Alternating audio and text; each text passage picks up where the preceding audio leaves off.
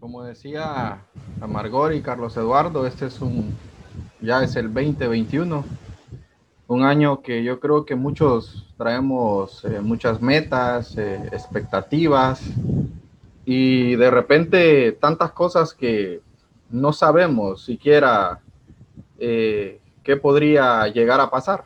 Amén.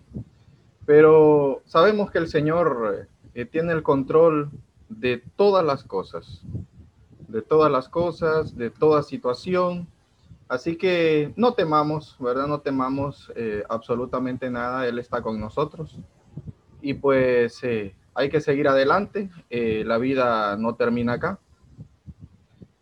todo, todo va a ser mejor. Así que enhorabuena, pues vamos a seguir adelante.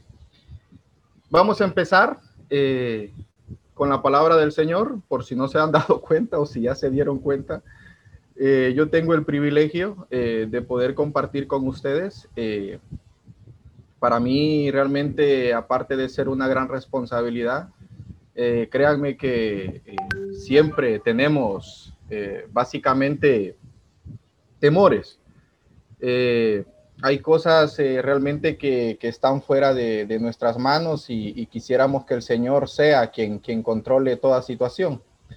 Entonces, eh, dicho, dicho esto, eh, no sé si me escuchan, déjenme ver que todavía no, no sé qué pasó aquí, no los logro, los logro ver, eh, será porque estoy compartiendo pantalla. Pero quiero que abra su Biblia en Mateo 24.1 al 28. Me dice, bueno, déjeme del 1 al 28. Y le voy a dar lectura de esta manera, que dice, cuando, cuando Jesús salió del templo y se iba, se acercaron sus discípulos para mostrarle los edificios del templo. 24.2, vamos al 2, dice, respondiendo él les dijo, ¿veis todo esto? De cierto os digo, que no quedará aquí piedra sobre piedra que no sea derribada. El 3. Estando él sentado en el monte de los olivos, los discípulos se le acercaron aparte diciendo, Dinos cuándo serán estas cosas y qué señal habrá de tu venida y del fin del siglo. Respondiendo Jesús le dijo, mirad que nadie os engañe, porque vendrán muchos en mi nombre diciendo, yo soy el Cristo, y a muchos engañarán y oiréis de guerras, rumores de guerras. Mirad que no os turbéis, porque es necesario que todo esto acontezca, pero aún no es el fin. Porque se levantará nación contra nación, reino contra reino, y habrá pestes, hambres, terremotos en diferentes lugares, y todo esto será principio de dolores. Nos quedamos ahí, en esta parte del versículo. ¿Con qué se identifican ustedes en este tiempo? El, versículo nos decía de que habrán pestes, habrán guerras, habrán terremotos. Y, y, yo creo que está hasta de más decirlo, y yo creo que la mayoría estará de acuerdo conmigo en que ese es el tiempo que estamos viviendo hoy en día. No es primera vez que se les predica, no es primera vez que se les cuenta en aquellos tiempos eh, era difícil creer que ya este tiempo iba a ser eh, venidero, que este tiempo iba a ser ya básicamente actual. Y, es increíble, es increíble, permítame que estoy haciendo algo aquí rapidito. Es increíble que, que muchas veces hemos escuchado, hemos visto hemos visto pasar tanto predicador, algunos ya, ya descansan en el Señor, ya duermen, que nos han dicho que el Señor viene de pronto, que el Señor ya está a la vuelta de la esquina. Y nos han hablado de tantas maneras que básicamente se viene a pasar como algo cotidiano, como algo que ya lo sabemos, como algo de que esto tarde o temprano va a pasar, pero no va a ser en nuestro tiempo. Los quiero llevar a segunda de, Pedro 3, eh, solo les voy, a, les voy a leer porque tengo un problema aquí con la, con compartir pantalla. Permítanme que ya ven que este es el trabajo de satélite, pero eh, quiero hacerlo, manejarlo yo. Le dije a satélite, permitime eh, hacer aquí unas maniobras y, y, esto es lo que quiero, quiero compartir con ustedes. Les voy a compartir nuevamente. A compartir nuevamente. Y vamos a ir a segunda de Pedro 3, del 3 al 14. Sabiendo primero esto, dice que en los postreros tiempos, en los postreros días, perdón, estamos aquí, en los postreros días, vendrán burladores andando según sus propias consuficiencias. Eh, había una versión en la traducción actual que decían que habrán muchos mofadores, que habrán muchos eh, eh, burlones, burladores, como dice aquí, que andan en, sus, su propia carne, en su propio pensamiento, en sus propias cosas, diciendo, ¿dónde está la promesa de su advenimiento? En otras palabras, eh, sería, ¿dónde está la promesa de que Él ya viene? Porque desde el día de que los padres durmieron, dormir en la Biblia es que murieron tan solo duermen, a nosotros los, los que mueren en Cristo tan solo duermen. Amén. Dice, ¿dónde está la promesa de su advenimiento? Porque desde el día que los padres durmieron, todas las cosas permanecen así desde el principio de la creación. El 5 dice, estos ignoran voluntariamente que en el tiempo antiguo fueron hechos por la palabra de Dios los cielos y también la tierra, que proviene del agua por el agua eh, subsiste. El 6, por el cual el mundo de entonces pereció anegado en agua, o sea, inundado en los tiempos de Noé. Pero los cielos y la tierra que existen ahora están reservados para la misma palabra, guardados para el fuego en el día del juicio y de la perdición de los hombres impíos. El 8.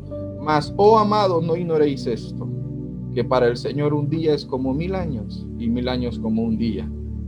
El Señor no retarda su promesa, según algunos lo tienen por tardanza, sino que es paciente para con nosotros, no queriendo que ningún joven de Jovelín perezca, sino que todos procedan al arrepentimiento.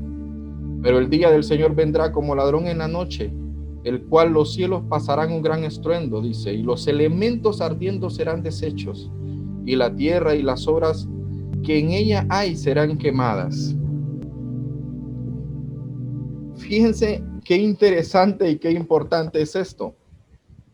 Y, es tremendo a la vez que, eh, quiero, quiero, quiero hacer realce en, esta parte de la, de la, Biblia que dice que los elementos, dice, serán fundidos, dice en, otra, en otra versión.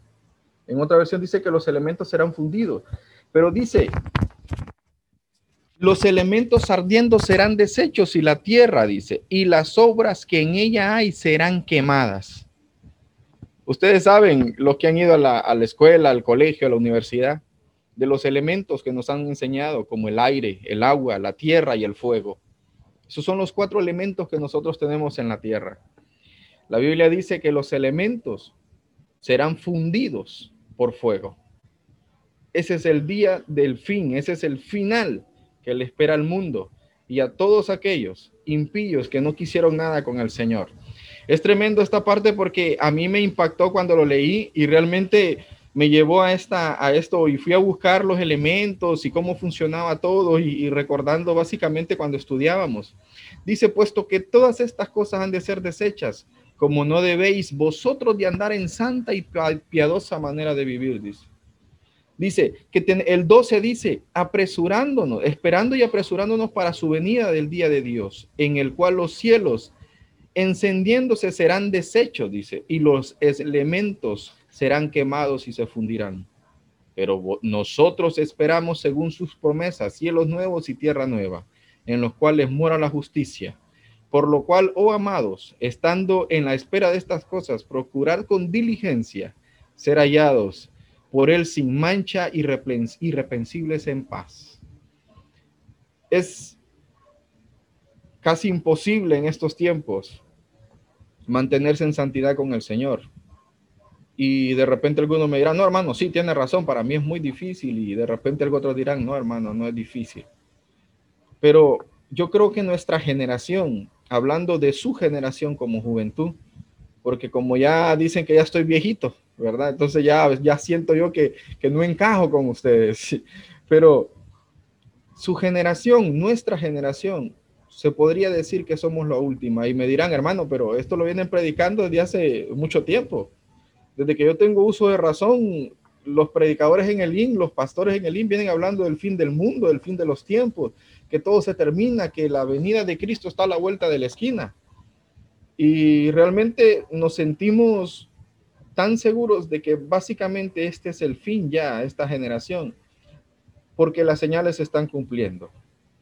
Yo no sé usted si usted mira noticias, yo no sé si usted mira solo TikTok, solo Instagram, solo Facebook, pero hay que informarse de vez en cuando. Ya desde que Donald Trump salió de la presidencia de Estados Unidos, muchas cosas se van a empezar a cumplir según el Apocalipsis. Una de las cosas que hizo Donald Trump, si usted no lo recuerda, se lo voy a recordar o se lo voy a hacer saber por si usted no lo sabía durante la presidencia de Donald Trump, que es el, la noticia actual, que es lo que se habla actualmente de Biden, de Donald Trump. Durante el gobierno de Donald Trump, Donald Trump fue el hombre que Dios permitió que el Medio Oriente quedara en paz. Donald Trump hizo que Irán, Afganistán, Pakistán, aquí están, allá están o no están, todos ellos entraron en paz con Israel. Hay luchas, sí, hay eh, eh, guerrillas pequeñas y todo, pero como países Donald Trump fue quien utilizó Dios o que Dios permitió que Donald Trump fue el que llevara ese, ese acuerdo de paz a Israel. Durante el periodo de Donald Trump, Donald Trump es quien reconoce por medio del gobierno americano como una de las potencias, como la potencia más poderosa del mundo, que ya no lo va a hacer por mucho tiempo, y reconoce a Jerusalén como capital de Israel. Ustedes dirán, ah, hermano, pero Jerusalén, Israel, tenía que ser. Ustedes no se imaginan todo lo que viene a causa de esa decisión. Jerusalén pasa a ser capital reconocida a nivel mundial. Se puso en contra la ONU, la Unión Europea, eh, eh, todo el Medio Oriente, inclusive países latinoamericanos, en que esto no era posible que Estados Unidos lo hiciera por medio de Donald Trump. Dios así lo permitió. A causa de esto, ahí se cumple lo que es la, profecía que le dieron a, Daniel, que le dieron a, donde, donde le decía de que todos los hijos de Israel regresarían a su patria. Ellos vendrían de nuevo a, Israel, a gozar nuevamente de su tierra y todo. ¿Cuándo sucedió esto? Cuando Donald Trump reconoce a Jerusalén. No se imaginan ustedes cuántos aviones, cuántos miles de ciudadanos israelitas regresaron a su tierra después de que esto sucediera. ¿Qué viene ahora? Ahora viene a hacerse el nuevo templo de Dios, el nuevo templo de Salomón que van a hacer. Van a botar la mezquita que está en, Jerusalén. Y cuando eso suceda, es cuando usted y yo tenemos que estar a cuentas con el Señor, porque el tiempo ya se terminó. Cuando eso suceda, ese es el templo donde el anticristo va a ir a adulterar ese lugar y se va a presentar como el Dios mismo encarnado, como el Jesucristo en la tierra muchos serán engañados, incluyendo hijos de Dios. Y esto no lo hablo yo, no por, por hablarlo, esto está en Apocalipsis. Esto hay mucho por lo que tenemos que hablar, el día que el Señor vendrá. Y, fíjese bien que en esos tiempos hablan muchos engañadores. Y los quiero llevar a ustedes a Mateo 24:4. Fíjense bien con esto, hermanos. Yo ahorita no vengo a aburrir, ni los quiero cansar, ni les quiero dar historia, ni les quiero preocupar. Yo voy a ser breve y corto en este mensaje. Este día, este inicio lo vamos a hacer breve, lo vamos a hacer corto. Pero yo lo quiero llevar a usted a Mateo, Mateo 24, 4 al 13. Le voy a compartir pantalla nuevamente para que eh, le, le demos lectura. Fíjese bien.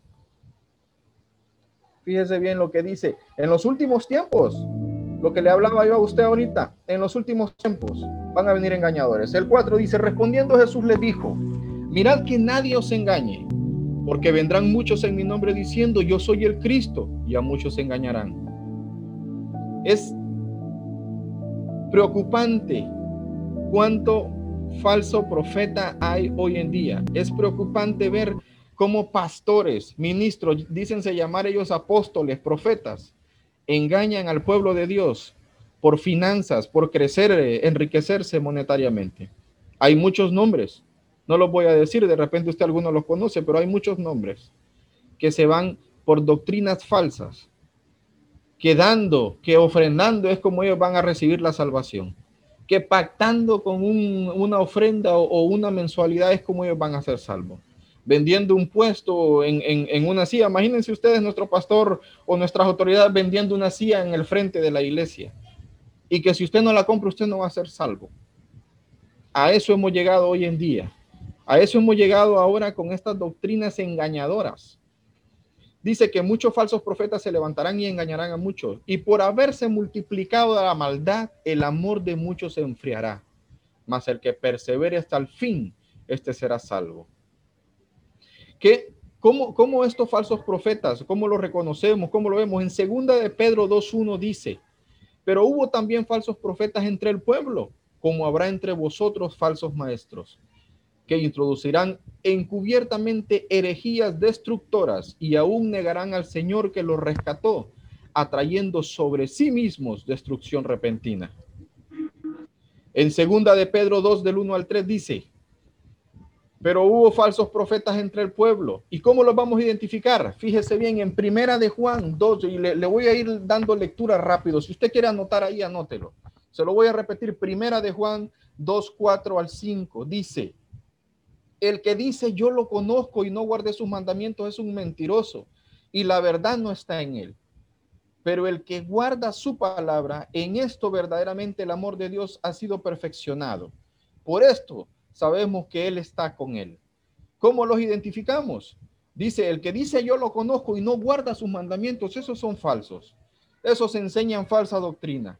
Esos no son hijos de Dios porque no vienen a dar testimonio vivo de que Dios existe, de que Dios está con ellos. Pero el que guarda su palabra, dice, el que da frutos, es verdaderamente el que demuestra el amor de Dios. En Mateo 7, 15 al 23, se lo voy a leer rápido, cómo conocer a los falsos profetas.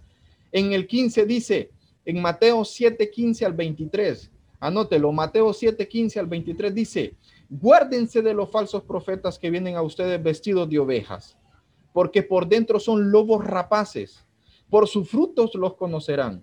¿Acaso se reconoce, acaso dice, se recogen uvas de los espinos o higos de los abrojos? Así también todo árbol sano da buen fruto, pero el árbol podrido da malos frutos. El árbol sano no puede dar malos frutos, ni tampoco el árbol podrido puede dar buenos frutos. Todo árbol que no lleva buen fruto es cortado y echado al fuego. Así que por sus frutos los conocerán. Y dice el 21, no todo el que me dice, Señor, Señor, entrará en el reino de los cielos, sino el que hace la voluntad de mi Padre que está en el cielo. Muchos me dirán en aquel día, Señor, Señor, ¿no profetizamos en tu nombre? ¿En tu nombre no echamos demonios? ¿Y en tu nombre no hicimos muchas obras poderosas? Entonces yo los declararé, dice el Señor. Nunca les he conocido. Apártense de mí, obradores de maldad. Y en los últimos tiempos, cuando nosotros seamos arrebatados, dice que muchos buscarán la muerte y la muerte huirá de ellos pero nosotros tenemos que estar en santidad. Eso usted lo encuentra en Apocalipsis 9:6, que dicen aquellos días los hombres buscarán la muerte y no la hallarán y ansiarán morir y la muerte huirá de ellos. ¿Cuándo va a suceder eso? En la gran tribulación. Cuando, pero eso nosotros vamos a ser arrebatados antes. Dice que los, los que duermen en Cristo, dice, cuando el Señor venga como ladrón en la noche, dice, nos arrebatará, dice, que dice que los que duermen, los muertos en Cristo, resucitarán primero, y juntamente con ellos los que habremos quedado aún con vida, los que estamos aún todavía, seremos arrebatados juntamente con ellos en las nubes, dice, y el Señor nos llevará. el Señor nos llevará. Entonces, en Apocalipsis 21 nos habla de la recompensa que nosotros vamos a tener, de la recompensa del principio de que el fin de todo cristiano, de todo hijo de Dios, de todo aquel eh, que cristiano anhela, lo que todo cristiano anhela. ¿Cuál es lo que todo cristiano anhela? Este es, este es lo que anhela, esto es lo que la promesa que el Señor nos ha dado. Y se lo voy a compartir, porque después de esto le voy a compartir un video que resume lo que yo le estoy hablando y que quiero que usted lo entienda perfectamente. Dice Apocalipsis 21. Vi un cielo nuevo y una tierra nueva, porque el primer cielo y la primera tierra pasaron, y el mar ya no existía más. Y yo, Juan, dice, vi en la santa ciudad, la nueva Jerusalén, descender del cielo de Dios, dispuesta como una esposa, como una esposa, perdón, ataviada para su marido. Y oí una gran voz del cielo que decía, he aquí el tabernáculo de Dios con los hombres, y él morará con ellos, y ellos serán su pueblo, y Dios mismo estará con ellos como su Dios. Dice, enjuagará Dios toda lágrima de los ojos de ellos, y ya no habrá muerte, ni habrá llanto, ni, ni clamor, ni dolor, porque las primeras cosas pasaron. Y él está sentado en el trono, dijo, he aquí yo hago nuevas todas las cosas. Y me dijo, escribe porque estas palabras son fieles y verdaderas, que Dios lo que dice lo cumple. Y me dijo, hecho está, yo soy el alfa y el omega, el principio y el fin. El que tuviese sed, yo le daré gratuitamente de la fuente del agua de la vida. El que venciere, heredará todas las cosas y yo seré su Dios y él será mi hijo. Pero fíjense bien, estos son para los que guardamos, a los que nos santificamos hasta que el Señor venga.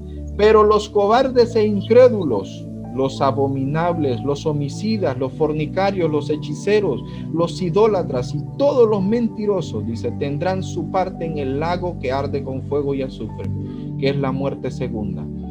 Y fíjese bien que en esta parte no le gusta leer a, a los, a los falsos profetas, a los predicadores. Ellos dicen que esta parte de Apocalipsis 21.8 dice que Dios no es un Dios, dice, malvado.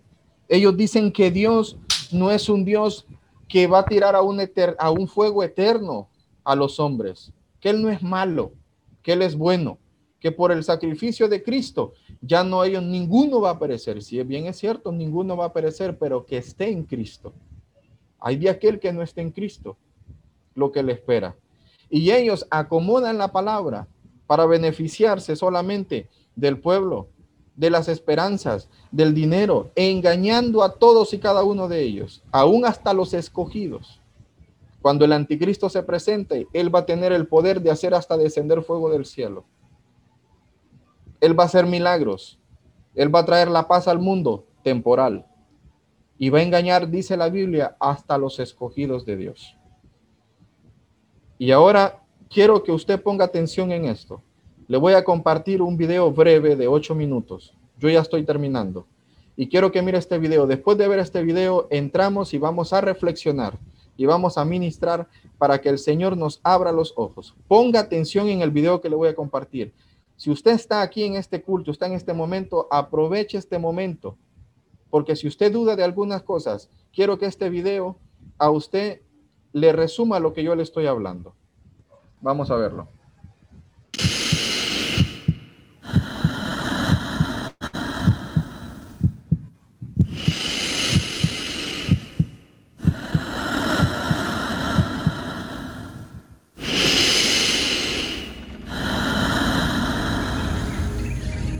Muchas personas se preguntan ¿Cuándo será el fin del mundo?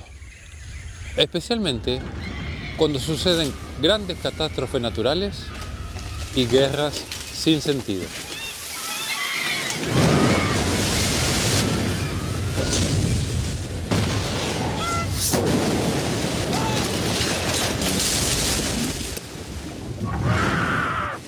Estas calamidades que hacen tambalear nuestro mundo sin duda nos recuerdan que un día todo lo que conocemos puede perecer. Pero por otro lado, Hace mucho tiempo que las personas temen y hablan de un final. Pero aún estamos aquí.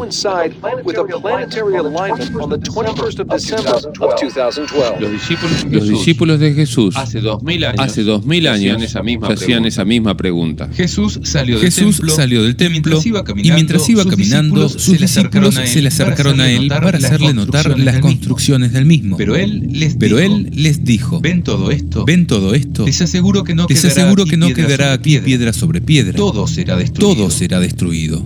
Cuando llegó al monte de, Cuando los, llegó olivos, al monte de los olivos, Jesús se sentó, y sus discípulos, le, preguntaron en privado, ¿cuándo sucederá, ¿cuándo esto? sucederá esto? ¿Y cuál será la señal, cuál será la de, tu señal de tu venida y del fin del mundo?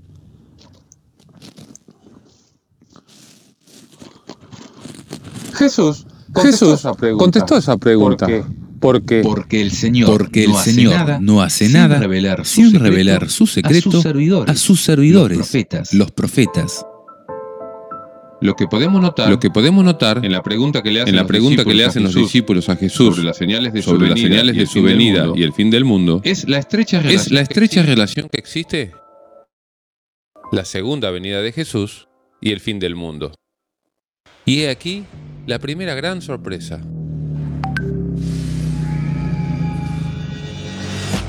Estamos hartos de ver películas sobre el fin del mundo como Armagedón, el día que la Tierra se detuvo, Impacto Profundo, Día de la Independencia, el día después de mañana, 2012, entre tantas otras. Pero en ninguna de ellas encontramos la participación de Jesús en todo esto. ¿No es verdad? Visto desde el punto de vista bíblico, no podemos pensar en un fin del mundo sin el regreso de Cristo en forma conjunta. Es más, si lees la Biblia, encontrarás que este fue uno de los temas favoritos de Jesús. Si bien el maestro contestó acabadamente esa pregunta a sus discípulos, antes de describir los detalles finales de la historia, Jesús les advierte enfáticamente. Tengan cuidado de que no los engañen. De esta advertencia podemos extraer dos conclusiones. La primera es que antes del regreso de Cristo habrían muchos engañadores. Y la segunda es que podríamos darnos cuenta de esos engaños. Ahora, la pregunta es, ¿cómo? ¿Cómo darnos cuenta de los engaños? La palabra de Dios de dos tipos de engaños y engañadores. 1. Los antirreligiosos. Encontramos la tecnología para hacer una tierra más fuerte y más segura. Porque nuestra supervivencia solo será posible si permanecemos unidos. Que representan a aquellas personas que ignoran la intervención divina en la historia de la humanidad. Dicen, todo seguirá como desde el principio. Y con argumentos autodenominados científicos, se burlan del regreso de Cristo. El apóstol Pedro dijo, Sepan, en primer lugar, que en los últimos días vendrán hombres burlones y llenos de sarcasmo, que viven de acuerdo con sus pasiones, y que dirán, ¿dónde está la promesa de su venida? Nuestros padres han muerto, y todo sigue como al principio de la creación. Al afirmar esto, ellos no tienen en cuenta que hace mucho tiempo hubo un cielo y también una tierra brotada del agua que tomó consistencia en medio de las aguas por la palabra de Dios. A causa de esas aguas, el mundo de entonces pereció sumergido por el diluvio. Esa misma palabra de Dios ha reservado el cielo y la tierra de ahora para purificarlos por el fuego en el día del juicio y de la perdición de los impíos. Pero ustedes, queridos hermanos, no deben ignorar que delante del Señor, un día es como mil años y mil años como un día. El Señor no tarda en cumplir lo que ha prometido, como algunos se imaginan, sino que tiene paciencia con ustedes, porque no quiere que nadie perezca, sino que todos se conviertan. Sin embargo, el día del Señor llegará como un ladrón, y ese día los cielos desaparecerán estrepitosamente. Los elementos serán desintegrados por el fuego y la tierra, con todo lo que hay en ella, será consumida. Ya que todas las cosas se desintegrarán de esta manera, qué santa y piadosa debe ser la conducta de ustedes, esperando y acelerando la venida del día del Señor. Entonces se consumirán los cielos y los elementos quedarán fundidos por el fuego. Pero nosotros, de acuerdo con la promesa del Señor, esperamos un cielo nuevo y una tierra nueva, donde habitará la justicia. Por eso, queridos hermanos, mientras esperan esto, procuren vivir de tal manera que Él los encuentre en paz, sin mancha ni reproche. Tengan en cuenta que la paciencia del Señor es para nuestra salvación.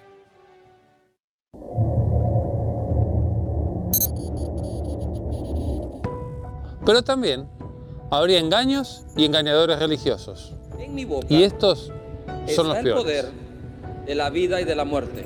Jesús se refirió a ellos cuando dijo, Tengan cuidado de que no los engañen, porque muchos se presentarán en mi nombre, diciendo, yo soy el Mesías, y engañarán a mucha gente.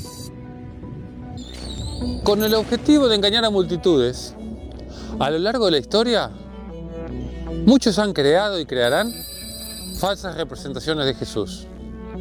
Al respecto, San Pedro dijo, De la misma manera, habrá entre ustedes falsos maestros que introducirán solapadamente desviaciones perniciosas y renegarán del Señor que los redimió, atrayendo sobre sí mismos una inminente perdición.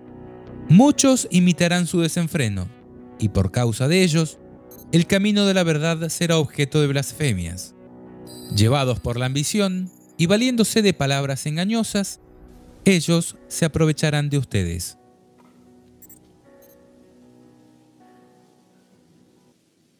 estos falsos cristos o anticristos desean engañarnos porque sirven al enemigo de Dios.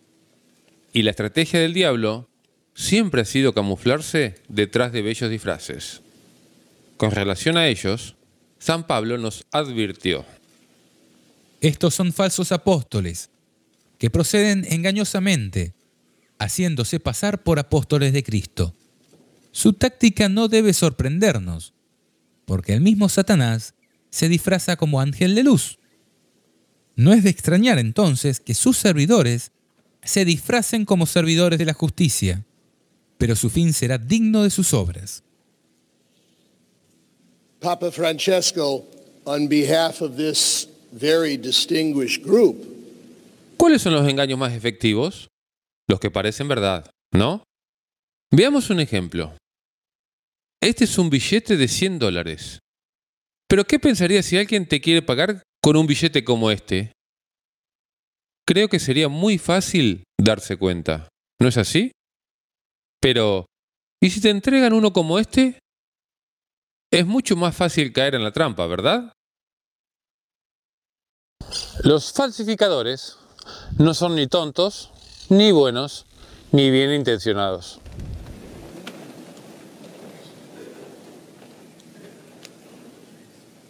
Sabemos cómo cuidarnos para no recibir un billete falso.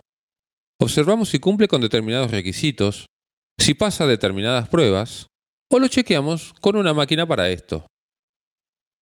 Pero, ¿qué hacemos con los engaños religiosos? ¿Hay alguna herramienta para conocer enfermedad, si una enseñanza es verdadera de o falsa?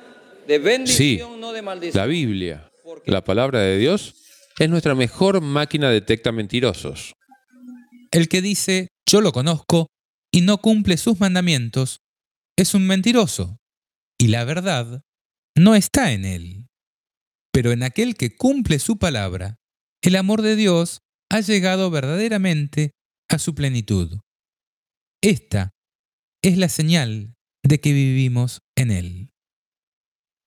También Jesús, en el Sermón de la Montaña, nos advirtió. Tengan cuidado de los falsos profetas, que se presentan cubiertos con pieles de ovejas, pero por dentro son lobos rapaces. Por sus frutos los reconocerán. No son los que me dicen, Señor, Señor, los que entrarán en el reino de los cielos, sino los que cumplen la voluntad de mi Padre que está en el cielo. Muchos me dirán en aquel día, Señor, Señor, ¿acaso no profetizamos en tu nombre? ¿No expulsamos a los demonios e hicimos muchos milagros en tu nombre? Entonces yo le manifestaré, jamás los conocí, apártense de mí, ustedes, los que hacen el mal. En este mundo hay demasiados falsos maestros, gente que habla en nombre de Dios, pero no hace su voluntad. Hay que tener mucho cuidado de ellos. Por lo general, estos engañadores no quieren que este mundo de injusticias acabe, sino que pretenden apoderarse de él para gobernarlo. Quieren reinar ellos en vez de Cristo.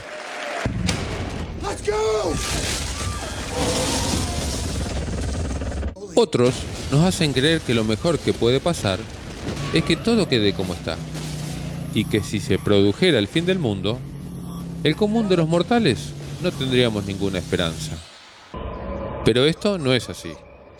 Según el Apocalipsis, el fin del mundo es el fin de lo malo, de lo cruel, de lo triste.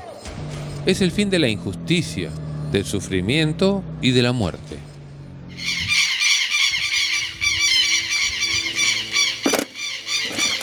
El fin del mundo incluye el regreso de Jesús en gloria y majestad, y con él un nuevo mundo sin dolor. Mirá lo que relata la Biblia. Después vi un cielo nuevo y una tierra nueva, porque el primer cielo y la primera tierra desaparecieron. El mar ya no existe más. Vi la ciudad santa, la nueva Jerusalén, que descendía del cielo y venía de Dios embellecida como una novia preparada para recibir a su esposo. Y oí una voz potente que decía desde el trono, Esta es la morada de Dios entre los hombres. Él habitará con ellos. Ellos serán su pueblo, y el mismo Dios estará con ellos. Él secará todas sus lágrimas, y no habrá más muerte, ni pena, ni queja, ni dolor, porque todo lo de antes pasó. El que estaba sentado en el trono dijo, Yo hago nuevas todas las cosas. Y agregó, Escribe que estas palabras son verdaderas y dignas de crédito. Ya está. Yo soy el alfa y la omega, el principio y el fin. Al que tiene sed, yo le daré de beber gratuitamente de la fuente del agua de la vida. El vencedor heredará estas cosas, y yo seré su Dios, y él será mi hijo. Pero los cobardes, los incrédulos, los depravados, los asesinos, los lujuriosos, los hechiceros, los idólatras y todos los falsos tendrán su herencia en el estanque de azufre ardiente, que es la segunda muerte. Para los malvados, el día del Señor va a ser el día más trágico de la historia. Pero para los que lo esperan y se arrepientan de sus pecados, va a ser el día más feliz.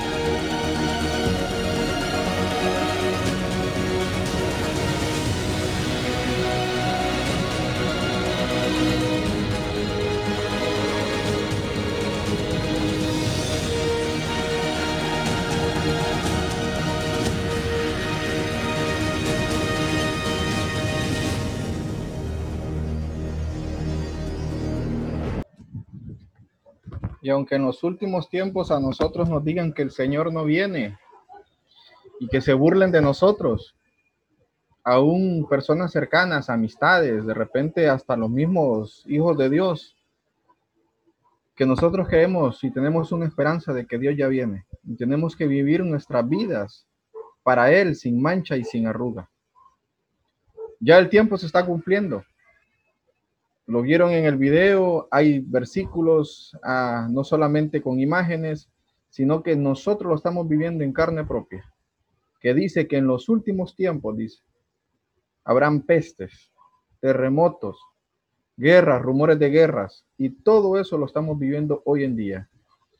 Y aquí, por lo menos a nosotros, aún en, no está pasando como en el Medio Oriente, como en China, que andan siguiendo a los cristianos, que están cerrando iglesias, que están quemando Biblias, porque no quieren que la gente se dé cuenta de esto. Yo quiero, quiero cerrarles. Les dije que iba a ser breve. Quiero, quiero cerrarles con, con, con esta parte que muchas veces nosotros, hay mucha gente que se burla, hay mucha gente que sufre de tantas cosas y el bullying hoy en día y, que dice que en los últimos tiempos también a causa de que la sobreabunde la maldad, el amor de muchos se enfriará. Hablando del amor para con Cristo, hablando para el amor con el Señor, hablando del amor de estar en reuniones como esta donde hablemos cosas que realmente edifiquen, que realmente son cosas que nos ayudan a entender más la palabra, no solamente porque su servidor les esté diciendo, no, porque tenemos en las redes sociales a nuestro pastor, a nuestros pastores, a nuestros ministros hablando, e ignoramos muchas veces ese tipo de contenido, ese tipo de cosas, porque son aburridas, porque ya sabemos lo que nos van a hablar, porque, hermano, nos vienen hablando de esto de, de hace mucho tiempo y el Señor todavía no aparece, todavía estamos a tiempo, estoy joven, no me he casado, me, falta todavía eh, mi, mi, casa, mi carro, tantas cosas, nos enfocamos en tantas cosas que estamos perdiendo realmente cuál es el verdadero enfoque. Si nosotros realmente amamos a Dios, todo vendrá por añadidura, pero si nosotros realmente amamos verdaderamente a Dios sobre todas las cosas, que el Señor venga ya, ese debería de ser nuestro mayor deseo. Porque de qué nos va a servir todo esto? Dice que todo pasará, la tierra, todo, todo va a ser fundido por fuego. No sé si vieron en el video una imagen donde un fuego empieza a consumir el mar, los edificios, todo, el, cielo, el, aire, el agua, todo lo consume. Y eso, o sea, esto no es casualidad, hermanos, que lo pongan en las películas. Ellos leen más la Biblia que nosotros y nos los enseñan, no, lo tenemos en la cara y no nos estamos dando cuenta. Pero quiero cerrarles con lo siguiente de que muchas veces se han burlado de nosotros, de tu, fe, de tu creencia. Nos han hecho daño. Pero yo te voy a decir eh, una cosa, joven. Te voy a decir una cosa. Que aunque se hayan burlado de tu fe, de que te hayan hecho daño, te hacen un favor. Los que te hacen bullying, los que te hacen, que te miran de menos, que te desvaloran, ellos te hacen un favor, porque la Biblia dice que de lo burlado y lo menospreciado del mundo, eso escogió Dios y eso está en Primera de Corintios 1:27. ¿Para qué? Para levantarlo y hacerlo grande hacerlo poderoso para su gloria y para su honra. Nosotros jóvenes somos los candidatos perfectos para que el Señor se manifieste y se glorifique. Así que no se desanimen en este tiempo, aún con este tiempo lleno de calamidad, aún con este tiempo tan difícil, aún con este tiempo que estamos encerrados, que hemos perdido tantas cosas aún no se sientan mal, porque los que, los que aún no, te quieren, como dice eh, en Salmos, que aunque mi padre y mi madre me dejaran, con todo Jehová me recogerá.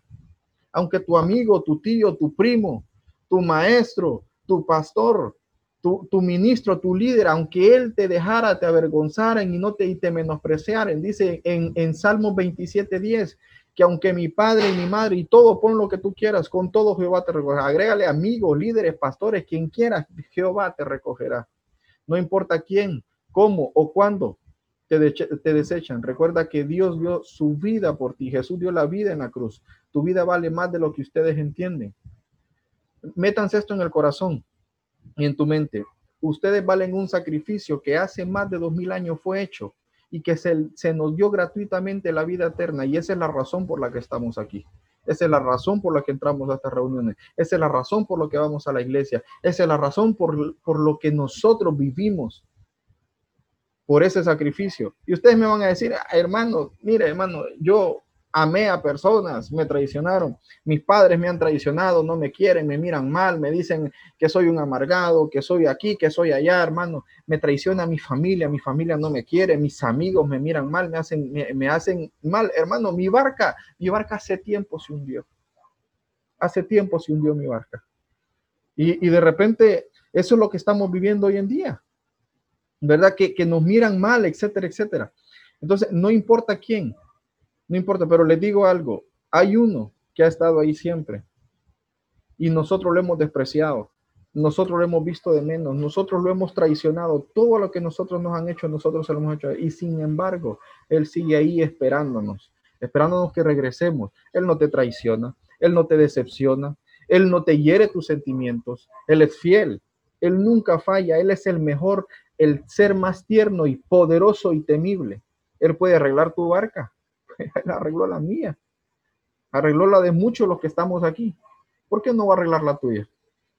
Solo dejémoslo entrar y Él nos va a perdonar a aquellos, aún por difícil que sea el perdón, así como, o sea, aún por difícil que sea, joven, perdona aún al que te ha dañado. Perdona a tu padre, perdona a tu mamá, a tu papá, a tus hermanos, perdona a tus primos, perdona al vecino, perdona a tu novia, a tu novio, a tu esposo, perdónalo, perdónalo.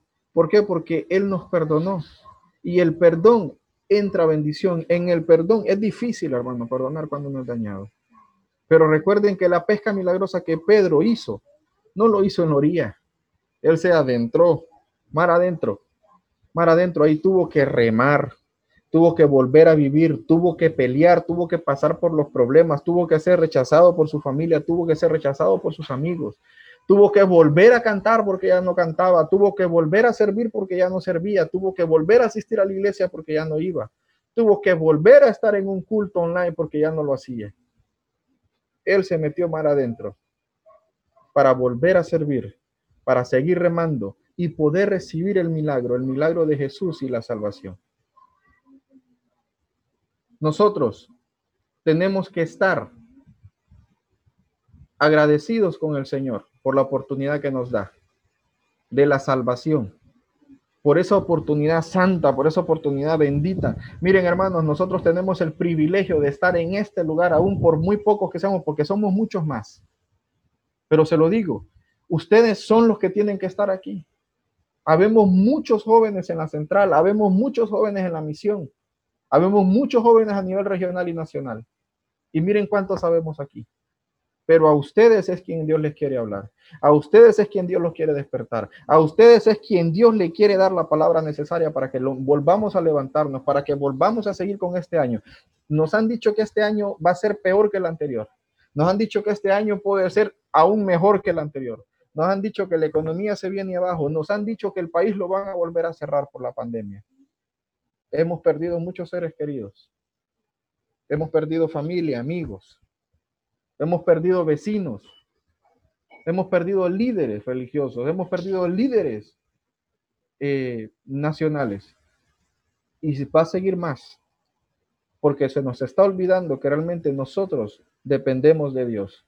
Sigan las órdenes, cumplan las leyes, pero sobre todo agraden a Dios. Si a usted le dicen no salga de casa, ¿para qué va a salir de casa? Si usted va a salir de casa, ¿para qué va, se va a ir sin mascarilla? Usted no tiene que hacer nada en la calle. Cumplamos, acatemos las órdenes y metámonos con el Señor a diario. Este año o los años que vengan, los vamos a vivir a como dé lugar, como Dios lo permita. Si Dios nos da la vida, si Dios la quita, sea el nombre de Dios exaltado. Sea el nombre del Señor exaltado si nos dan o si nos lo quitan, de Dios somos. Usted, usted no le pertenece a nadie más que a Cristo. Usted fue comprado en una cruz, usted lo sabe, yo lo sé, pero se nos olvida. Enfoquémonos, enfoquémonos y regresemos al redil. Yo aquí termino con esto. Sin antes, le invito a que incline su rostro. Vamos a hacer una corta oración, ¿verdad? Las señoritas que se pongan su velo, ¿verdad? Y los jovencitos, los jóvenes, varones, inclinemos y cerremos nuestro rostro y le vamos a pedir al Señor que tenga misericordia de nosotros. En el culto presencial que nosotros tuvimos con, el pastor, eh, él hizo algo eh, simbólico que me, reforzó, que me agradó mucho y, que, que, me llenó a su vez, porque nos blindó. Él no le dijo al Señor que nos blindara, pero sea cual sea el propósito de Dios en nuestras vidas, el Señor tiene el control de todo. Él sabe, Él sabe realmente lo que Él va a hacer con nosotros. De Él emana todo, de Él es todo, de Él somos, no, no podemos hacer más nada. No podemos hacer absolutamente nada, del Señor somos. Inclinemos nuestro rostro y ahí donde está su manera, dígale al Señor, Señor, perdóname. Perdóname, Señor, porque muchas veces he perdido el norte. Muchas veces he perdido el enfoque, Señor, que tú eres prioridad. Muchas veces he olvidado aquella palabra donde es primeramente tu reino y tu justicia. Y me he enfocado por las cosas de este mundo, Señor. Me he enfocado en trabajar, en estudiar. Me he enfocado en llevar una vida para poder satisfacer mis necesidades, Señor. Y se me ha olvidado, Padre, de que tú diste a tu Hijo, Señor, por mi vida. Regrésame, Señor, mi inocencia. Quiero ser como un niño que se le da el que el dulce y recibe palabra, como esa miel, esa miel que no empalaga, esa miel que es agradable al paladar, que es tu palabra, Señor. Regrésame, Señor, las ganas de orar, la, ganas de tener esa comunión, de poder platicar como platico, Señor, con mis amigos, como platico con mis amigas, tener una comunicación mejor como la que tengo con mi pareja, Señor. Tener una comunicación a diario contigo. Que tu Espíritu Santo se revele cada mañana en mi vida, que me dé esa hambre, ese deseo de buscarte, Señor. Yo no me quiero quedar. Yo quiero ser arrebatado, Señor, junto con aquellos seres queridos que amamos en esta tierra, Señor. Nuestros abuelos, nuestros tíos, nuestros padres, Señor, que están ahí descansando. Yo quiero irme con ellos cuando ellos sean arrebatados en las nubes, Señor. Poderles abrazar de nuevo y decirles, nosotros somos frutos de sus oraciones. Aquí estamos nosotros, hemos peleado la buena batalla y nos queremos gozar con Cristo, con nuestro Señor. Abrazarle, besarle y que Él nos diga, ustedes son mis hijos en quien yo tengo contentamiento. Vengan y gocen del reino de mi Padre, porque Él lo ha estado preparando para nosotros. A mí no me interesa más esta tierra, joven. A mí no me interesa más nada de este mundo. Hay cosas más importantes que nuestra propia vida y es agradarle al Señor. Ahí en segunda de Pedro decía, ay de aquellos que no estén a cuentas con el Señor. Si el Señor viene hoy, joven, ¿qué va a suceder con tu vida? ¿Qué va a suceder con mi vida si dice que viene por una iglesia sin mancha, sin arruga? Cuando yo leo esa palabra es tan difícil estar sin mancha y sin arruga. Y yo sé que para ustedes también es difícil somos humanos, tenemos errores, a diario nos equivocamos. Pero el Señor en su misericordia dice que abogado tenemos para con el Padre. Él mira a Jesucristo en nuestras vidas y por ende tenemos misericordia cada mañana. Y bendigo el nombre del Señor por eso, bendigo ese sacrificio que se hizo en esa cruz, porque Él pudiéndose bajar de ahí, había millones de ángeles esperando simplemente la orden que él dijera, yo no puedo más con este sacrificio. Y lo pudieron haber destrabado de esa cruz. Y pudimos haber sido fulminados inmediatamente, mandados al infierno. Pero Él no se bajó de ahí por amor a ti, por amor a mí, por amor a tu Padre, por amor a nuestros líderes, a nuestros pastores, por amor a tu familia, por amor a tu vida. No desperdicies este tiempo. No desperdicies tu vida, joven. El tiempo se está terminando y muchos lo están echando a perder. Muchos no tienen la oportunidad, no tienen el privilegio que tú y yo tenemos de buscar libremente la presencia del Señor. Y la estamos echando a perder por cosas que no valen la pena. No pierdas tu tiempo en el celular. ¿Qué miras a escondidas? ¿Qué miras cuando tu padre y tu madre no te miran? ¿Qué miras aunque tú creas que te escondes? Aunque pongas páginas en incógnito, aunque pongas celulares escondidos viendo lo que ves. Hay un Espíritu Santo que se contrista dentro tuyo. que Él se mancha, Él, Él se duele. A Él le duele lo que estás viendo, a Él le duele lo que estás escuchando, a Él le duele cómo echas a perder tu tiempo. Este va a ser un año, puede ser difícil, puede ser fácil, no lo sé. Lo que sí sé es que si tú tienes a Cristo, que si tú honras a Cristo, que si tú, si tú sigues sus mandamientos, sus preceptos y te sumerges en su palabra, vas a ser más que vencedor. yo sueño ese día, yo anhelo ese día. En el nombre de Jesús, Señor.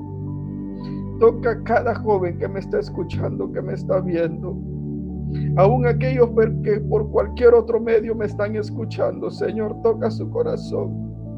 Yo pongo su mano, yo pongo, Señor, y extiendo, Señor, mi mano. Desde su cabeza a la planta de sus pies, yo lo bendigo donde quiera que él esté, Señor.